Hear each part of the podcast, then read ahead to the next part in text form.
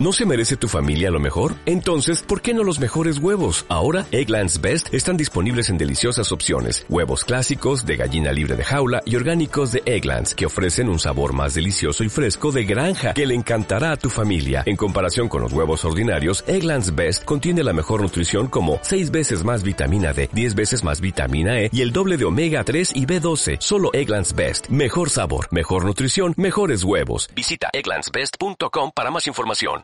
Advertencia. Este episodio contiene material que puede lastimar la sensibilidad de algunas personas, debido a la naturaleza gráfica y explícita de los crímenes de este asesino. Se recomienda discreción. Jóvenes de la ciudad de Hannover, Alemania, comenzaron a desaparecer. Después, cráneos y restos fueron encontrados por la ciudad. El público entra en pánico y la policía tiene una larga lista de sospechosos. Jamás imaginaron que un uniformado fuera responsable. Bienvenidos a Juego de Asesinos.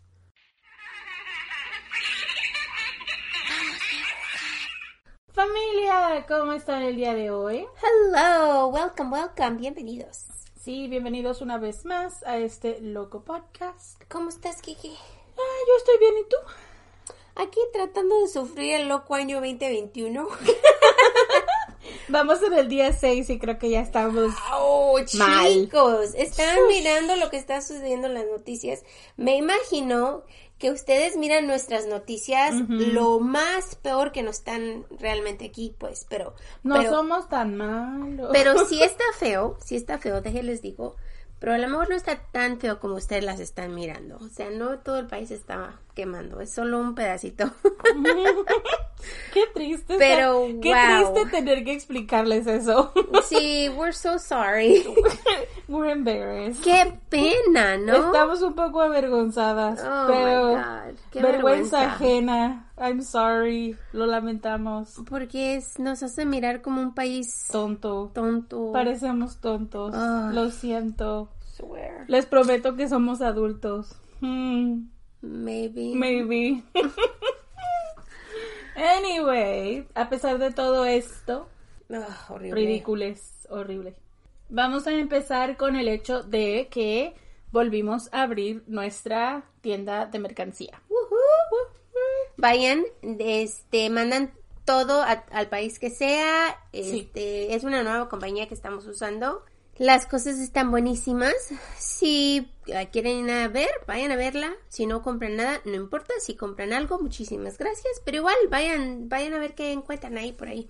Les ponemos el link. El link está en las redes sociales, pero se lo pondremos, pues, En la descripción de en la este descripción episodio. de este video también. Y más seguido los ponemos ahí arriba para que Sí. por si se les olvida o no lo encuentran o lo que sea. O mándenos un mensaje, también le ayudamos. Sí, también les podemos ayudar de esa forma. Tenemos stickers, botones, camisas, mochilas, bolsas, lo que se imaginen. Ahí está. Ya. Ustedes pueden escoger su color y su size y va desde la talla más pequeña XS hasta la talla 3X. Así que muchísimas gracias por el apoyo y pues ese fue nuestro pequeño housekeeping. Sí, y luego ya empezamos el año. Sí. Si ya escucharon el episodio del miércoles, que fue hace unos días, ojalá les haya gustado. Acuérdense que ese va a ser nuestro nuevo episodio una vez al mes. Am, estamos tratando de ayudar un poquito a las personas que necesitan ayuda y que pues están buscando a sus personas que aman y necesitan ayuda, ¿no? Entonces, para nosotros se nos hizo fácil pues regalarles un miércoles de nuestro you know, programa y tratar de ayudarle a esas personas que necesitan tanto de ustedes y pues de personas como nosotras que están escuchando este tipo de podcast, que están mirando las historias que salen por Facebook o que salen por la internet de estas personas perdidas, niñas, papás, mamás. Así que cada mes les traemos una historia nueva. Exactamente. Y lo demás continúa como la con la programación regular que hemos tenido siempre, que es sus mini miércoles, sus sábados completos. Este, uno de los de los minis, como ya les dijo Marta, es, es diferente. También estamos actualizando nuestras redes sociales, así que si ven cosas diferentes en las redes sociales es porque estamos tratando de actualizar la página. ah, de una manera distinta. Hemos pasado la idea de cambiar nuestra foto que tienen en el pues cuando entran a nuestra página, pero pues estamos entre sí, entre nos, ay, déjenos saber lo que piensan. Sí. Porque igual están acostumbrados a mirarnos Siempre nuestras caras ahí. pero pues hay veces que un poquito de cambio no es malo. No, sí que estamos pues rediseñando. Estamos prácticamente aprendimos cosas nuevas este pequeño break. Ya. Este, así que estamos tratando de emplearlo en las redes sociales para que sean un poco más entretenidas para todos. Así que, sí, yo creo que ese es todo el, housekeeping, de esta semana. Sí. y ahora les vamos a cantar como siempre, ustedes saben. ¿Están listos? No somos profesionales. No somos locutores. Ni narradoras. Ni investigadoras. Ni abogadas. Ni policías. Ni especialistas de ningún tipo. No, solo somos dos simples mortales a las que les gusta mucho el true crime. Y hacemos muchísimo research para los casos que aquí se presentan. Usamos el Spanglish porque es lo que nos fluye. Este podcast es una combinación extraña entre true crime y risas. Y no, no nos reímos del crimen. Ni de las víctimas. No, nos reímos de nuestros muy malos ejemplos. Tonterías. Mala pronunciación. Usually me. Yeah, me too. Entre otras cosas. Si en algún momento crees que el true crime y la risa no van de la mano. No somos el podcast para ti. Sorry. No, lo sentimos. No te vamos a gustar. Yeah, sorry. Créenos. Ya, pero te agradecemos que hayas intentado. Y esperemos que encuentres el podcast de tu agrado dentro de la plataforma de iBox que tiene muchísimos. Yo soy Marta. Y yo soy Kiki. ¿Están listos? Vamos a jugar. Carl Fritz Harmon nació el menor de seis hermanos el 25 de octubre de 1879. Ayer. Oh, ya. Un ratito nada más. Su madre, de 41 años en ese momento del nacimiento, lo mimaba muchísimo y lo alentaba a jugar con muñecas en vez de juegos socialmente determinados más masculinos. Ya saben, la, la típica de constructos sociales unas fuentes dicen que la mamá lo obligaba a jugar con muñecas y otras dicen que a él le gustaba jugar con muñecas. Así entre que son peras y manzanas, el niño pues no estaba jugando lo que, lo que se podría determinar juegos masculinos.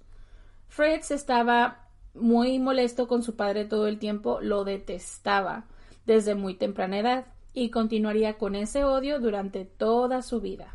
¿Qué les digo familia? Hemos tenido varios, bueno, no, no en nuestra página, pero en, en, en la vida de nosotros siempre, que donde miran a los niños jugar con cosas femeninas y miran a las niñas jugar con cosas masculinas. Al igual, para mí no se me hace nada raro. Yo pienso que los niños y las niñas juegan y, y lo que necesitan en los niños pues juegan lo que es ser mamá, ser papá o jugar con las cosas, pero ellos me imagino que le están buscando pues una manera nueva de jugar. Yo no pienso que los juguetes tienen sexo, ¿no? Yo pienso que los niños pueden jugar con lo que quieran. Yep, exactamente. Creo que esa es la parte importante que debemos aprender es de que los prejuicios no son algo que los niños nacen con ello, los prejuicios se, se enseñan. Y si nosotros les decimos, no puedes jugar con eso, pues obviamente el niño va a decir, oh my god, esto es malísimo, ¿no? Pero, o sea, nosotros, bueno, yo, desde que era chiquita, jugaba con cosas que no eran la norma de una niña. Y yo pienso que todos en, en algún momento de nuestra vida hicimos lo mismo, jugar con carritos, canicas, trompos, o sea, lo que había, ¿no? Esas eran las cosas que yo jugaba, vaya, pero pues no sé, ¿verdad? Pero igual, eh, por un ejemplo es que yo tenía una niña, mi niña primero nació y después llegó mi niño, y cuando mi niña jugaba con sus juguetitos, el niño después también jugó con esos mismos juguetitos, lo que era la cocina, lo que era cocinar, y yo lo dejaba porque pues él para mí es lo mismo que esté jugando con los juguetes para cocinar, porque no solo porque es hombre no va a cocinar. Está aprendiendo. están explorando, están explorando, están aprendiendo, hay que ser un poco más Ah, creo que si algo debemos aprender en este año loco del 2021, ser más tolerantes y menos anticuados en cuanto a los juguetes. Los juguetes no tienen género. No, absolutamente no tienen, es verdad. los padres eran una pareja pues desordenada. Old Harmon era un fogonero de locomotoras, malhumorado y cascarrabias. Por las noches se la pasaba en los bares locales su esposa Joanna era siete años mayor que él y le proporcionó un dote de varias cosas y una pequeña fortuna, lo que lo convirtió en un ciudadano rico, pues en esta época, ¿no? Porque acuérdense que en esos tiempos, vamos a montarnos, este va a ser un episodio de, de cosas de constructos sociales. En esos tiempos, las mujeres no podían tener propiedades. Entonces, si tú te casabas con alguien, todo lo que tú tenías era de tu esposo. Mm. Y eso fue lo que pasó con ella. Su dinero y sus cositas quedaron para el señor.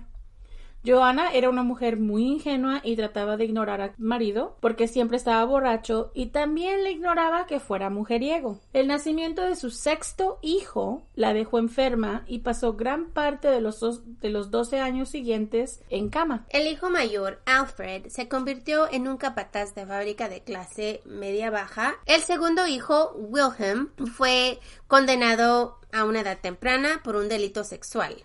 Y las tres hermanas, todas las cuales se divorciaron de sus maridos temprano en la vida, ah, demostraron ser obsesivas y compulsivas. Así que todos los chicos de esta familia tenían problemas. ¿eh? Frau sufrió una muerte prematura en la guerra y Fritz nunca se llevó bien con el cuarto hijo.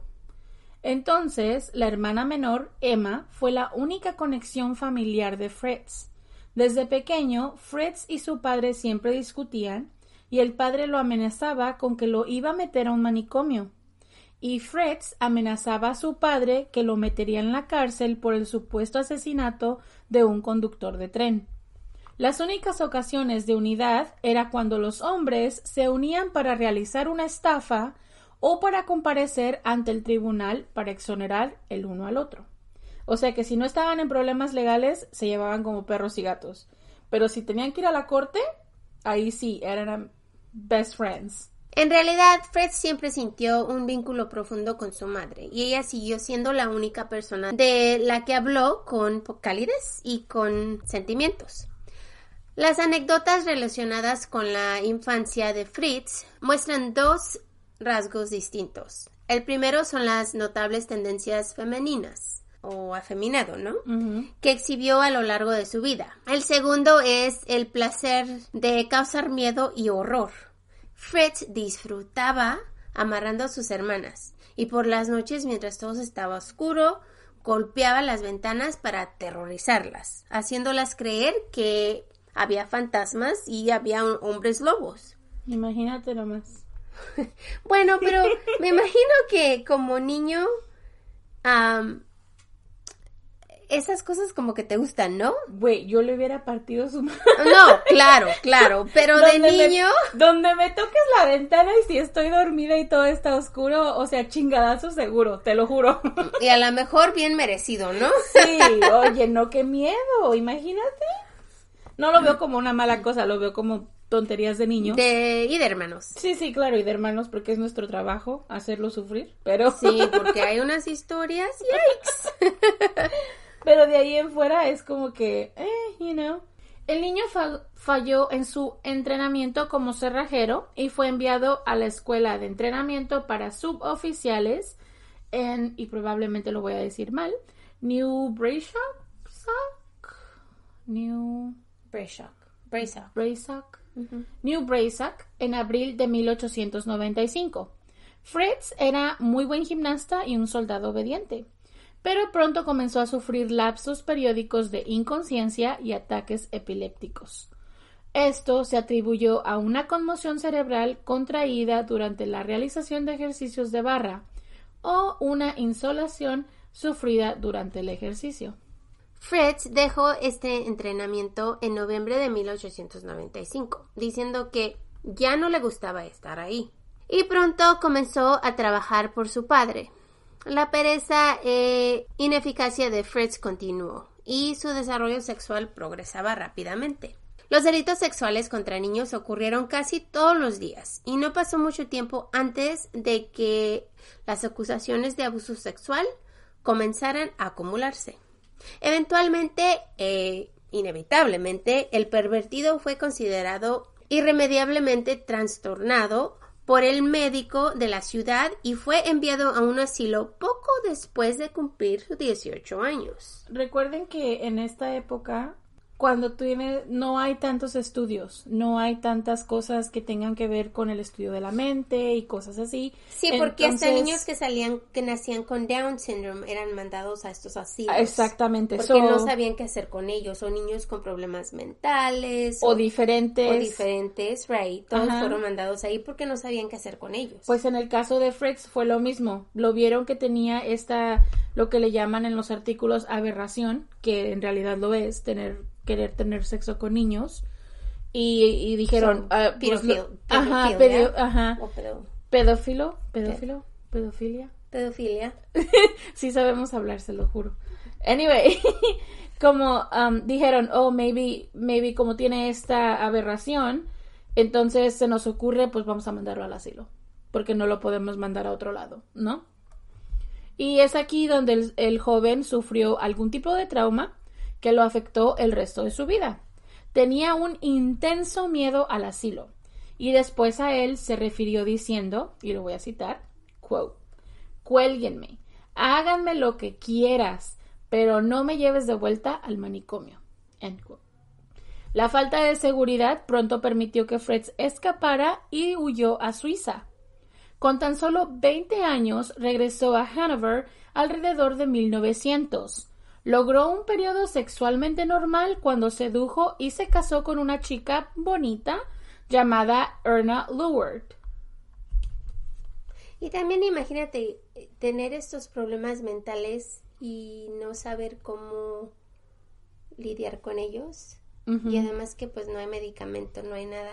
Y bueno, también has escuchado que dicen que las personas que padecen de estas cosas, de que quieren abusar de niños, jamás pueden ser personas que no lo hagan. Esto es para normales, entre comillas, esto es para toda la vida, ellos nunca salen de esto.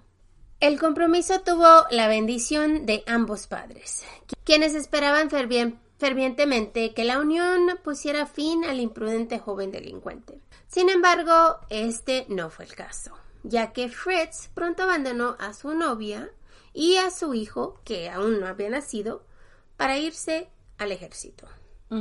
La familia tenía confianza de que estar casado le iba a ayudar a dejar sus tiempo de delincuencia, por así decirlo, y resulta que a él dijo, eh, no me gustó tanto. Voy a seguir. ya me voy. voy a irme al ejército. Bye. Pretty much. Entonces, se convirtió en un excelente soldado. Fritz se refería a esta etapa de su vida como la mejor. Pasó un año entero sin incidentes, hasta octubre de 1901, cuando colapsó durante un ejercicio y fue admitido en el hospital por cuatro meses. De ahí fue diagnosticado con deficiencia mental y declarado inadecuado para servir a la comunidad. Tuvo que regresar a casa a su eterno problema con su padre, que intentó nuevamente que fuera puesto en el asilo o pues manicomio, ¿no? Como le dicen. Pero el doctor del pueblo dijo que Fritz solo era pues moralmente inferior y de a sus 24 años fue puesto de nuevo en la sociedad.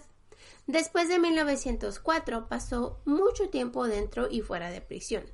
En 1914 fue condenado a cinco años de cárcel por robo en un almacén.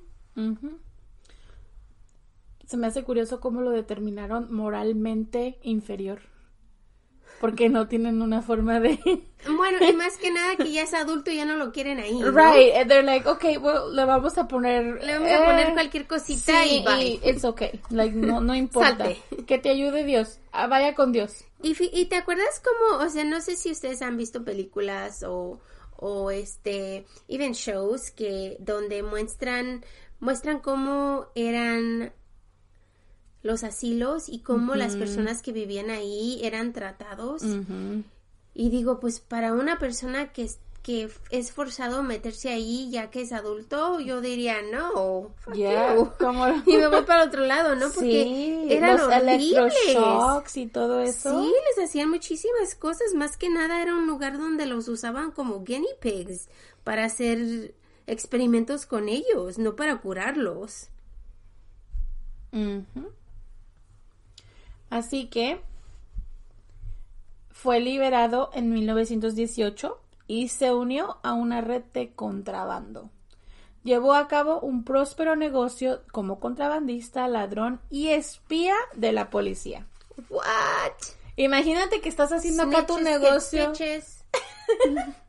Imagínate que estás haciendo tu negocio sucio, pero al mismo tiempo eres el, el snitch de la policía. Ujú. Ujú. Rata. Así que esta última actividad garantizaba que sus actividades pues no fueran controladas. Para un hombre que supuestamente luchaba contra la cordura, Fritz mostraba impresiones, impresionantes signos de preparación y cálculo en sus delitos. Los delitos sexuales también continuaron, aunque rara vez fue condenado, ya que los socios estaban demasiado avergonzados para denunciarlo a la policía. Tras salir de la cárcel en abril de do- 1918, Fritz Harman apareció brevemente en Berlín y después volvió nuevamente a Hanover. De 1918 a 1924 cometió al menos 24 asesinatos, pero como todo asesinó en serie. Su cuenta no está determinada. Su primer víctima conocida fue un chico de 17 años, un chico que escapó de casa, un runaway, quien desapareció el 25 de septiembre de 1918, escribiéndole a su mamá solo para decirle que no volvería a casa, a menos de que ella fuera pues buena con él o nice, pues. Así que varios amigos del chico fueron con la policía para dar información que tenían. Le decían a la policía que un hombre había seducido al chico. Entonces el detective le dice, ok, fine, voy a ir a checar la pista que ustedes tienen. Y va a la casa de Fritz y lo descubre en pleno acto, teniendo relaciones con un chico. No sé cómo entraron, ¿Estará la puerta abierta? Es raro. No sé. Si me preguntan a mí, eso no fue tener relaciones. Yo pienso que estaba abusando de algún chiquillo. Pero bueno, en los, en los artículos así lo refiere. Y pues en ese mismo momento fue llevado a prisión y sentenciado a solamente nueve meses por, entre comillas, seducir a un menor. Yo lo llamaría otra cosa, violación, pero... Seducir, eso, Ajá. victim shaming, Ajá. really? Como diciendo, pudo seducir, o sea, de, de seducir a violar hay un, un, un stretch muy grande. Ay, Dios mío, estas historias que estamos haciendo recientemente, sorry people. sorry Me familia. Somos unos, like, hay veces que estamos en un mood bien como light y de repente nos vamos a estos, like, hoyos oscuros. Ay, no, y hay veces que duramos rato ahí, ojalá salgamos pronto porque... Estos están Uy. muy oscuras estas historias, lo sé. Anyway, así que pues el, el oficial llega, los descubre, se lo lleva a prisión, pero no registra la casa. ¿Y saben qué? Que de haberla registrado habría encontrado las cabezas de varios chicos detrás de la estufa envueltas en papel periódico. Y esto lo declaró ya mucho más tiempo después. Oh my goodness. I know. La historia del asesino iba a dar un giro dramático a finales de 1919, cuando conoció al joven Hans Grants en la estación de tren de, Ha- de Hanover. Hans, un pequeño ladrón, se había escapado de casa y ahora se ganaba la vida pues vendiendo ropa vieja y pues en la estación, ¿no? Tal vez robando, who knows? El joven se acercó al ya abiertamente homosexual Fritz con el propósito de pues prostituirse por dinero. Sorprendentemente pronto se desarrolló una amistad y Grant comenzó a vivir con él, donde se desarrolló un vínculo de, entre comillas, locura y parasitismo espiritual. La relación era más que sexual y las locas ideas que afloraban en la conciencia de Fritz siempre involucraban a su joven compañero de casa. Habiendo evitado cuidadosamente su sentencia de cárcel a lo largo de 1919, Grants se abrió camino en Alemania durante este tiempo y se logró reunir con él en Navidad de 1920. Siguió un periodo como de felicidad ininterrumpida hasta agosto de 1921. Los dos ladrones aparecieron como caballeros decentes y bien vestidos, y comenzaron a ganarse el respeto entre la gente local. Los dos hombres tenían más intenciones ilícitas y ejercían su oficio mendigando o robando ropa y después vendiéndola al público. ¿Te imaginas que van a tu tendedero, se llevan, no sé, tus calzones y luego van y se los llevan a otra persona para vendérsela? O que vayas por la, por la calle y miras que están vendiendo tus calzones y dices, oye, esos son mis calzones. Eso se parece una vez que yo tengo.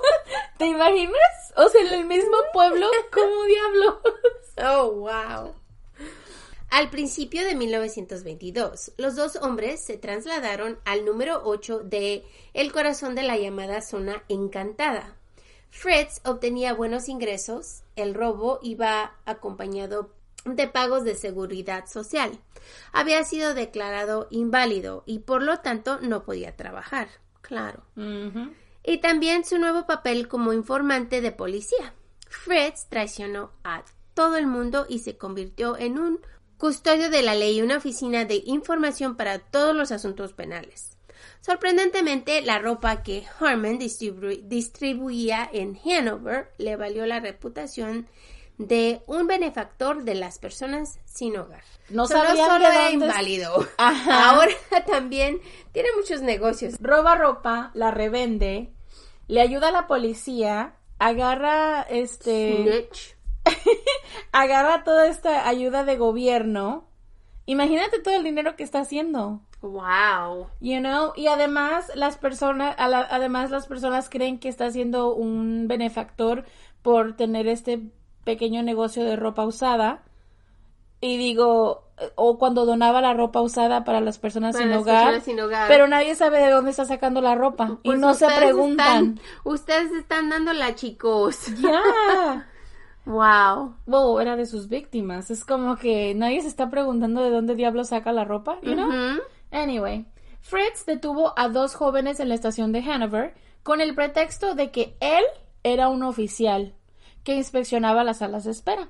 El chico, entre comillas, menos atractivo, según Fritz, fue despedido y se llevó al otro chico a su casa con la idea de que él era un oficial, pero obviamente pues eso es falso. Más tarde, Fritz afirmó que Grants había aparecido inesperadamente mientras el cadáver del chico todavía estaba en la habitación. Conmocionado, simplemente miró a Fritz y le dijo vuelvo más tarde, cerró la puerta y se fue. Bye bye. ¿Te imaginas?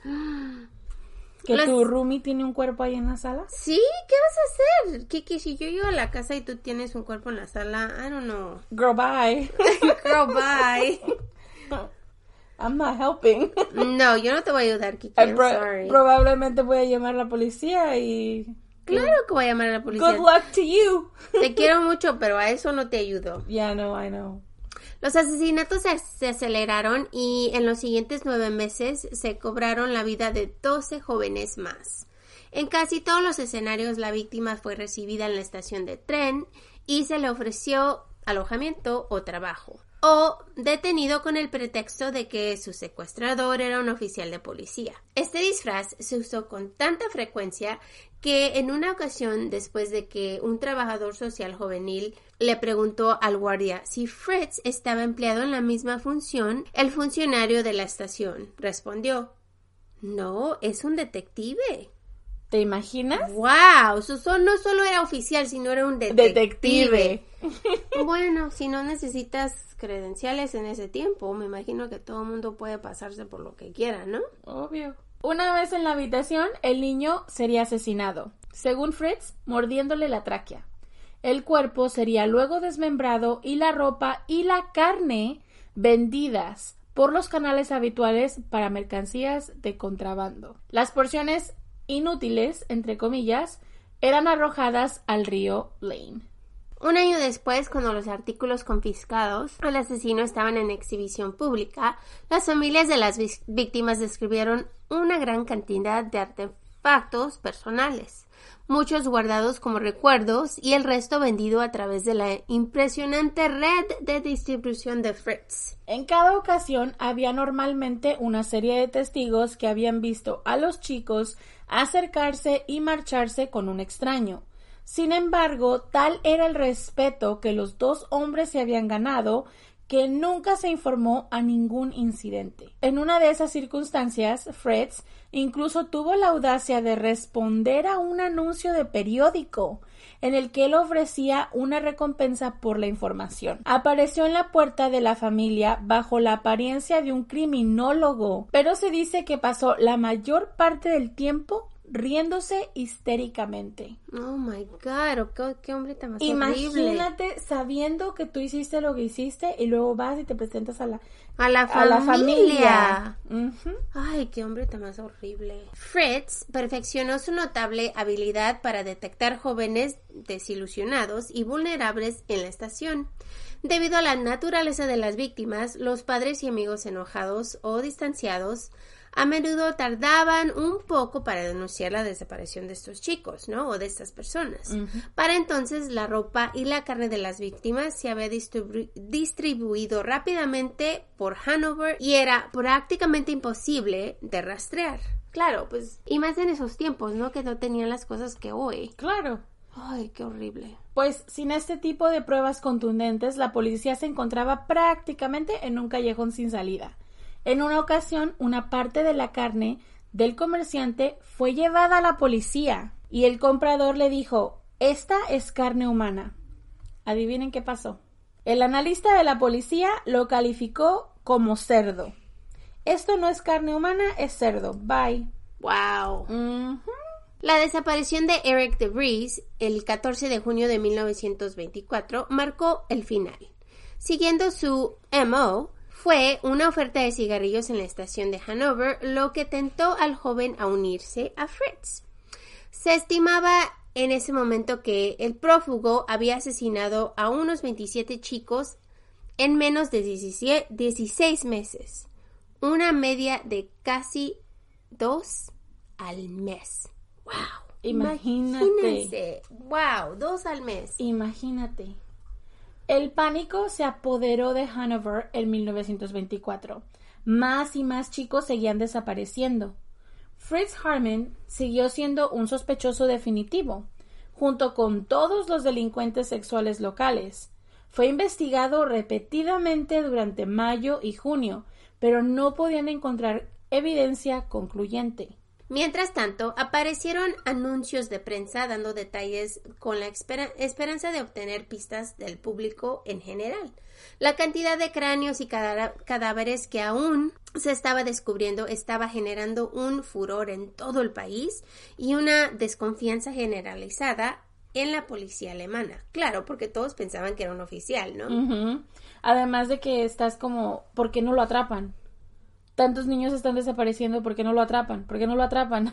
Entonces la gente se desespera. Después de tantos meses, niños y niños y niños desapareciendo, entonces... Y sigue pasando y nadie hace Y nadie hace nada, entonces ya no creen ni en la policía y están así como que... "Ugh". Pues con la presión en aumento se acordó el siguiente curso de acción.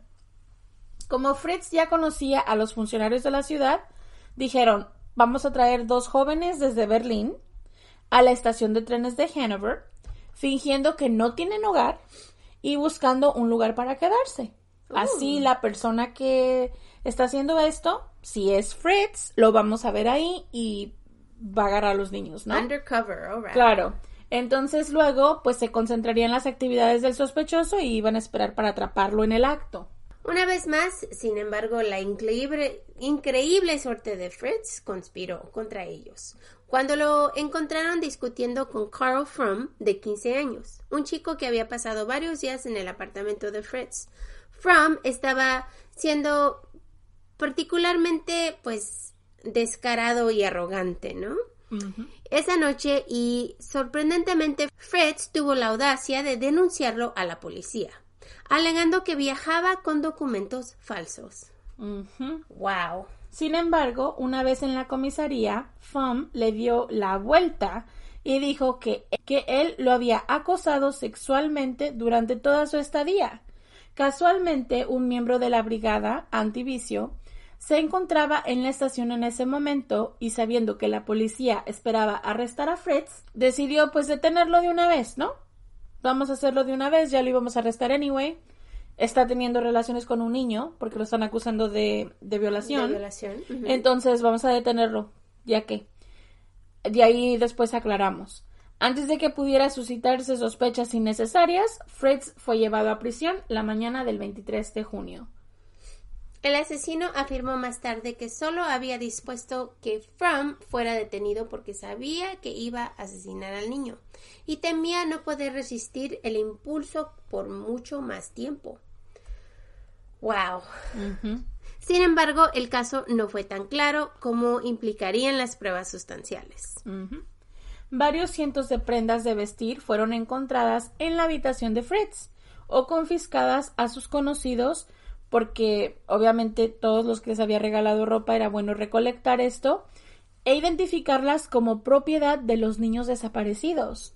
Pero no hubo evidencia para declarar que él había sido responsable ni siquiera de una de las muertes. Fritz afirmó que la propiedad que poseía se debía a su negocio de comercio y venta de ropa usada. Admitió haber tenido relaciones sexuales con algunos de los niños, pero negó tener conocimiento del paradero actual de las víctimas y dio explicaciones plausibles sobre los rastros de sangre presentes en las prendas. Imagínate. Se cortaron cuando iban caminando. Ya, o sea, tuve sexo con ellos, dice él. Ya, con menores. Tuve sexo con ellos, me quedé con su ropa, la Pero ropa el- tiene sangre, Y- pero no sé dónde está. Y los chicos eran la única ropa que tenían. Pero no sé dónde están. Oh my god. What? Pues el sospechoso demostró una vez más esta habilidad que tenía para evitar preguntas complicadas y prolongar la investigación. Era un hombre astuto y supo que iba a ser difícil que la policía obtuviera pruebas incriminatorias de sus víctimas y los familiares. Una de estas víctimas fue un niño llamado Robert Wetzel, cuyos padres habían avisado continuamente a la policía desde la desaparición de su hijo el 26 de abril de 1924, cuando se encontraron los primeros cráneos. Ese mismo año se convenció a Herr Wetzel de que exam- examinara las pruebas para confirmar que la mandíbula irregular de su hijo fue uno de los cráneos descubiertos. Sí, así porque acuérdense, bueno, y en ese tiempo no tenían ADN, así que la única manera de identificar un cráneo o unos huesos es si esta persona tiene algunos problemas, ¿no? Y o Récord- deformes o ajá. algo. récords dentales, eh, tipo de sangre, creo también, como decir si eres O positivo y cosas así, pero nada más. Pero, o sea, imagínense, la, la, la familia de este chico está en la policía todo el tiempo. Ey, revisen este cráneo. Ey, revisen. O sea, ellos están empujando para tratar de averiguar si una de las víctimas, pues, fue su hijo, ¿no? Y todo lo que se sabía en ese momento era que Robert había visitado un circo local la noche de su desaparición con su mejor amigo, quien solo dijo que habían viajado al circo con un policía de la estación del tren. La razón de la naturaleza reservada del chico pues era comprensible, porque él también había sido abordado y abusado sexualmente por Fritz, así que no iba a decir las cosas así nada más por decirlas. Right, y más en ese tiempo, ¿no? Claro. Entonces se encontraron artículos de la ropa de Witzel en el apartamento del asesino. Y Fritz todavía no confesaba. El gran avance se, proju- se produjo cuando una pareja entró a la estación de policía y se cruzó con la familia Wetzel, que estaba sentada frente a la oficina del, la oficina del comisionado. Frau Wetzel reconoció inmediatamente la chaqueta del hombre y preguntó dónde había tenido la prenda. El hombre admitió que había adquirido el abrigo de Fritz Harmon e incluso proporcionó una tarjeta de identificación en los pantalones con el nombre de Wetzel. ¿Te imaginas?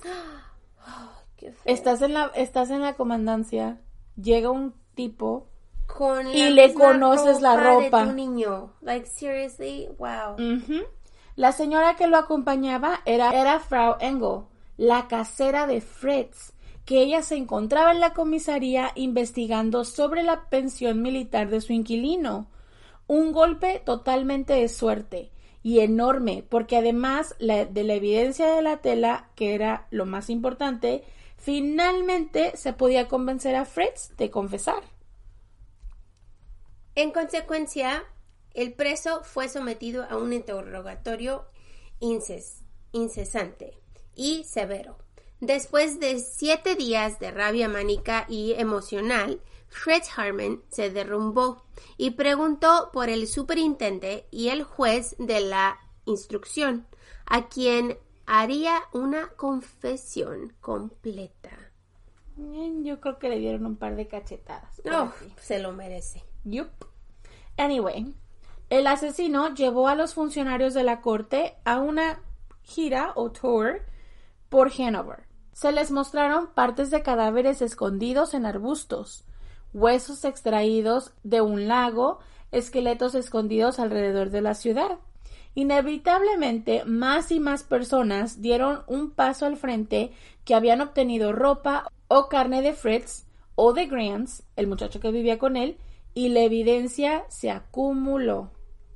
Imagínense saber que han comido un carne humana. Ay. no, yo pienso que eso es lo peor que te puede pasar. Qué asco. El carácter de Fritz Harmon también cambió durante este periodo. periodo. Ahora se abrió a las autoridades, investigadoras y mostró el lado servicial, infantil y a menudo sarcástico de su naturaleza. Solo si los padres de sus víctimas lo confrontaran o discutirían el acto de, decapitación, el asesino se retiraría nuevamente. La impresión general fue que se sintió aliviado de una carga terrible al poder hablar sobre la oscuridad y el miedo de su vida sexual anormal.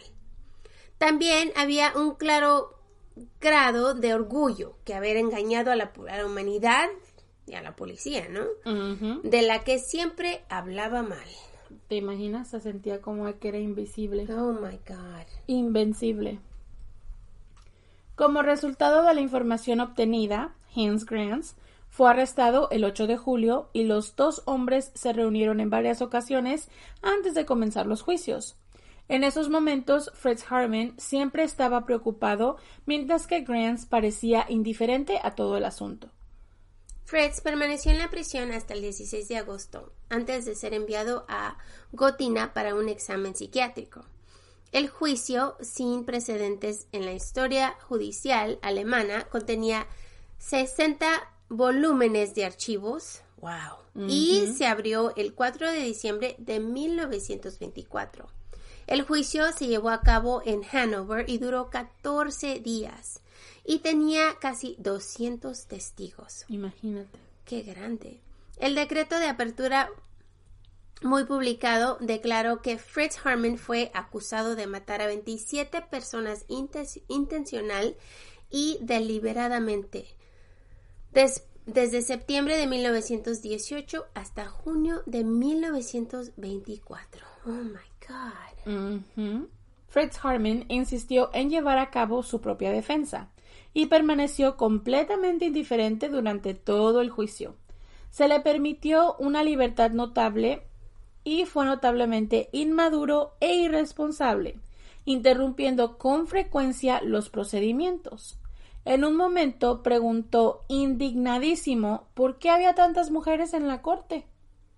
Y el juez le responde con tono de disculpa, es que yo no puedo hacer nada para que lo saquen. Oh my God. ¿Qué explicación le tienes que dar a este baboso? O sea, ¿qué te importa, güey? Te estamos haciendo tu juicio, ya cállate, ¿you know? Yo no le habría contestado con vergüenza ni con. Yo no le hubiera contestado nada. No, like, come mierda. Yo sé, algo así. Pues en otra ocasión, cuando la madre estaba muy angustiada para dar las pruebas sobre su hijo con claridad, Harmon se aburrió y le pidió que por favor le permitieran fumarse un puro. Se le concedió el permiso de inmediato. Wow. Ajá. Yo también cuando estaba leyendo dije, what the fuck.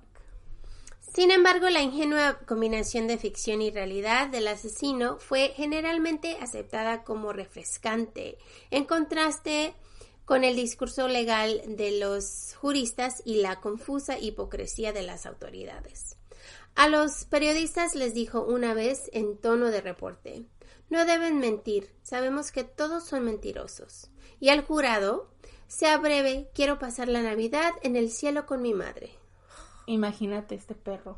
A Fritz Harman le divertía constantemente el proceso y, sorprendentemente, incluso provocó una sonrisa en el público en más de una ocasión. ¿Te imaginas? ¡Ay, qué asco de hombre! Payaseando, haciéndose el graciosito. No, no, no. Es que yo no. Por el contrario, Hans Kranz, acusado de dos casos de instigar asesinato, apareció como un personaje duro e inquebrantable Posteriormente, el jurado lo calificó como el más peligroso, pero el más inocente, de los dos. Grants estaba completamente enfocado en la autoconservación. Por lo tanto, Fritz tomó acusaciones increíbles y completamente inexactas de asesinato contra su socio, que la corte le creyó con todo el corazón. Ellos dijeron, sí, lo que Fritz diga, eso es. Una vez que logró su objetivo de no morir solo, Fritz Harman se tranquilizó y ya le dejó a Grant hablar. Wow. La historia más escalofriante de todas llegó cuando Fritz Harman subió al, estado, al estrado para explicar su método de asesinato con el más gráfico de detalle. Ya, aquí va, ya saben, cuando las cosas se ponen muy duras, les dejamos saber este es el momento. Ya, así que aquí les va, chicos. Lo voy a citar, discreción. Nunca tuve la intención de lastimar a esos jóvenes, pero sabía que si me ponía en marcha algo sucedería y eso me haría llorar. Me arrojaría encima de esos niños y mordería la manzana de Adán, estrangulándolos al mismo tiempo. Harman explicó la culpa que a menudo sentía en este punto culpándose regularmente sobre el cadáver y cubriéndoles la cara con un paño para que no lo mirara. Hacía dos cortes en el abdomen y ponía los intestinos en un balde. Luego absorbía la sangre y aplastaba los huesos hasta que se rompían los hombros. Ahora podía sacar el corazón, los pulmones y los riñones, cortándolos y metiéndolos en un cubo. Quitaría la carne de los huesos y la pondría en su bolsa de tela encerada. Se tomaría cinco o seis viajes tomarlo todo y tirarlo al inodoro o al río. Siempre odié hacer esto, pero no pude evitarlo. Mi pasión era mucho más fuerte que el horror de cortar y picar. Los cráneos fueron hechos pedazos y arrojados al río o al pantano. La ropa fue regalada o vendida.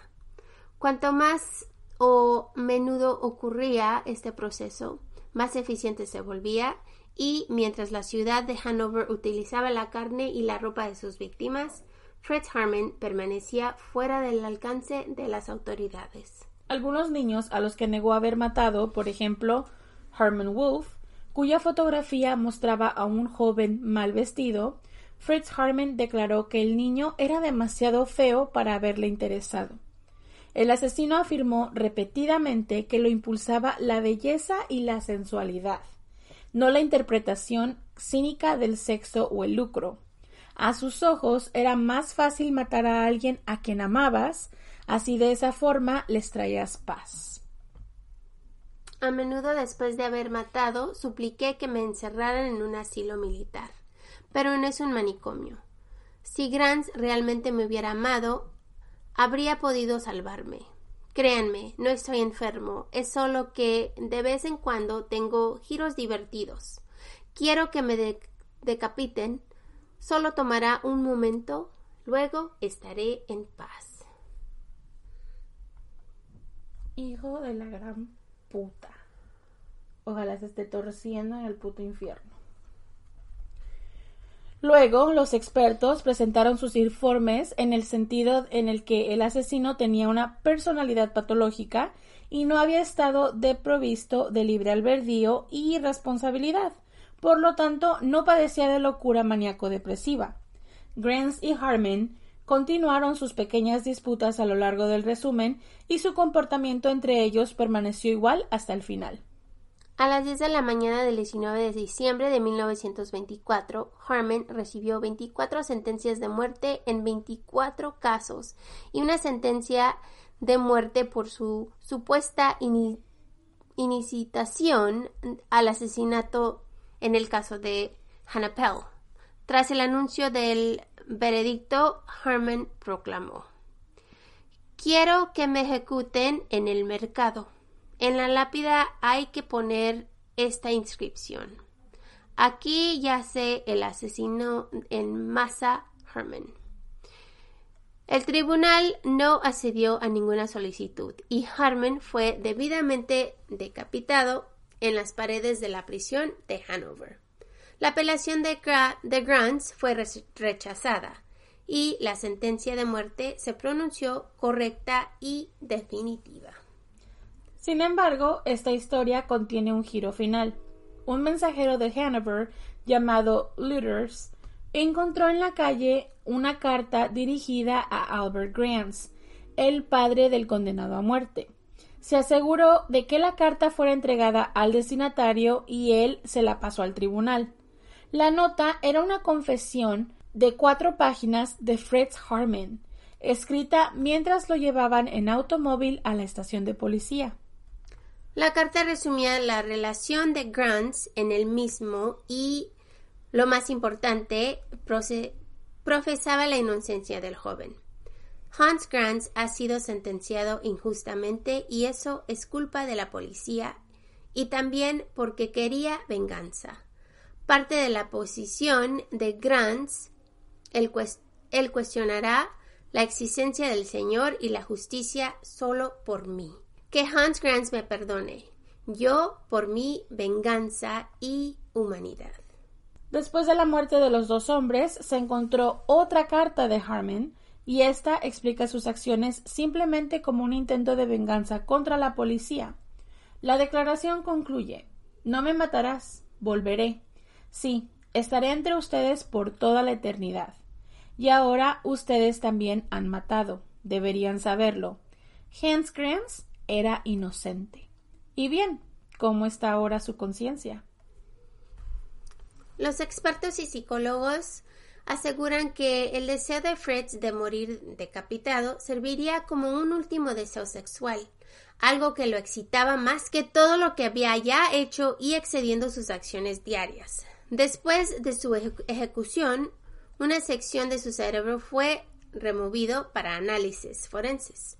Se determinó que tenía rasgos de meningitis pero ninguna de estas partes fue preservados permanentemente. Pero su cabeza fue preservada en formaldehyde y quedó en posesión de la Escuela de Medicina de Göttingen desde 1925 hasta el 2014 cuando fue cremada. Y así termina esta historia. Yo pienso que si él estuviera no sé qué no sé qué pasa después de la muerte nadie sabe no pero me imagino que eso que, que, nos quedamos con su cráneo por tantos años yo pienso que eso le daría felicidad a él ¿Tú crees? Oh, creo, porque era un hombre horrible, uno de esos hombres que piensan que es el mejor de la vida y él, él se creía inteligente oh, y sarcástico se creía el mejor. wow, porque o sea, al punto de decirle a la policía, jaja, ustedes también mataron a alguien, you know? Como burlándose, burlándose de la familia. asco. Comportándose como un idiota en el caso. No sé, no sé, este hombre me cayó mal, me cayó gordo. Es el primero de la de la tercera temporada que me cae peor que todos los que ya conozco. Ay, ustedes No, no, no, es que de verdad, qué asco de persona, la verdad. Wow, y aquí los dejamos familia con esta historia horrible. Ay, que fue, no, no, no, una de las peores, Kiki. ¿Verdad que sí? Ay, sí. Yo, yo creo que fue de esas de las que nos hacen preguntarnos por qué diablos hay gente como esta. Ay, qué asco de persona. Así que, pues, después de esta horrible historia, vamos a pasar a algo un poquito, pues, diferente. Diferente para, pues, cambiar el tono, ¿no? Ya lo saben. Ah. A ver, Kiki, tengo una pregunta para ti. Oh, oh. ¿Estás lista? Dímelo. ¿Qué te trajo Santa Claus? ¿O Papá Noel? ¿O el niño Dios? En lo que piensas, en lo que crees, Kiki. en ninguno. ah. Ok, más bien, ¿qué te trajo que, que más te gustó? ¿Qué fue tu cosa favorita esta temporada de Navidad? Mm, Y no tiene que ser cosa, no, puede ser lo que sea. es que en realidad no, no. O sea, agarramos cosas como. Como las que agarramos siempre, ¿no? O sea, a mí me encantan las pijamas, agarré pijamas. Y me encantan las cosas así como de huevonada. Cobijas y almohadas. Así que agarré un montón de esas cosas y estoy contenta con eso. Am, sí, ¿a ti qué te trajo Santa? A mí me trajo Santa la, la present más Oh, sí. linda que te puedas que te puedas imaginar. Imaginar. Sí, cierto, ese sí fue muy, muy bueno. Santa me trajo a mi niña a De casa. regreso. Sí, ese sí fue, ese sí fue bonito. Sí, Christmas ustedes, present. nosotros no contamos mucho de nuestras vidas. No. Contamos muy poquito. Y de vez en cuando les damos un poquito, pero para los que pues saben y los que no, Sí. mi niña se fue y está viviendo en Florida. Y ella vino a casa en Navidad a darnos una gran sorpresa. Sí. y fue la sorpresa mejor que tuve porque no solo me dio la sorpresa a mí, pero le dio la sorpresa a Kiki, A todos en a la mi casa. mamá, a todos en la casa, todos estamos tan felices por tenerla por solo una semanita, pero igual. Un poquito de tiempo, pero fue, fue bueno. Así que para mí fue la present más linda de la vida. Sí. Además que pues pude pasar un poquito de tiempo con familia porque este esta Navidad fue un poquito más pequeña que las Navidades normales por todo lo que está sucediendo, pero igual nos los tenemos a todos sanos en la familia y Sí. pues A pesar de que pasamos por, también eso, creo que eso, eso fue otro, otro buen regalo, que pasamos por un pequeño susto, pero gracias a Dios todo está bien con mi abuelo. sí, am, Así que creo que, así que creo que esas son, esas son cosas que deberíamos de, de agradecer de esta Navidad. Yo creo que esas fueron las mejores que mi abuelo se recuperó y que recibimos a, a la pequeña de regreso a casa. Sí, muchísimas, muchísimas gracias a Diosito que, Sí. que nos hizo que mi papá pasara pues una Navidad sana. Saludable, ya. Sí, porque fue Eso fue es uh, muy un gran susto. Sí. Cuéntenos qué fue la present favorita de ustedes este año. Déjenos saber, todo lo queremos saber después de que les dimos la mala noticia de que se murió Santa. Sorry. Pero igual, Sorry, not sorry. Mil gracias por estar de nuevo con nosotros. Los queremos muchísimo porque sin ustedes. no estaríamos aquí. Así que temporada número 3 empieza. Yay. Ujú. Bueno, ya empezó el miércoles, pero Sí, seguimos. pero aquí vamos. Dándole rienda suelta al corazón. Bueno, chicos, ojalá y tengan un lindo fin de la semana. O no, un lindo fin de weekend. Del fin de semana. Y nos vemos hasta el miércoles, que les tenemos una historia que está buenísima también. Sí, Y no se olviden. les guste. Sí, no se olviden de visitar por favor nuestras redes sociales, ya saben, Facebook, Instagram, el grupo de Facebook. No recuerden otra vez, una vez más, está la, la mercancía por si gustan ver lo que tenemos por ahí. Hay este facilidad de enviarlo a todo el mundo. Mm, y también si quieren escuchar episodios extra, tenemos nuestro apoyo en la misma plataforma, Evox. Ya, y si tienen familia o amigos que, que quieren escucharnos o que ustedes piensan que les gustaríamos, por favor tráiganos más. Necesitamos su ayuda para llegar a cinco mil. Así que por favor manden las personas que quieran a escucharnos, a ser parte de la familia. Son muy bienvenidos. Los queremos muchísimo a ustedes y los queremos igual a ellos, a cualquier persona que se una a nosotros. Somos mucho amor. yes, así que sin ustedes. No estaríamos aquí. Los queremos muchísimo, que tengan un lindo fin de la fin de semana y nos vemos muy pronto. Muy, muy pronto. Love you. Love you, bye.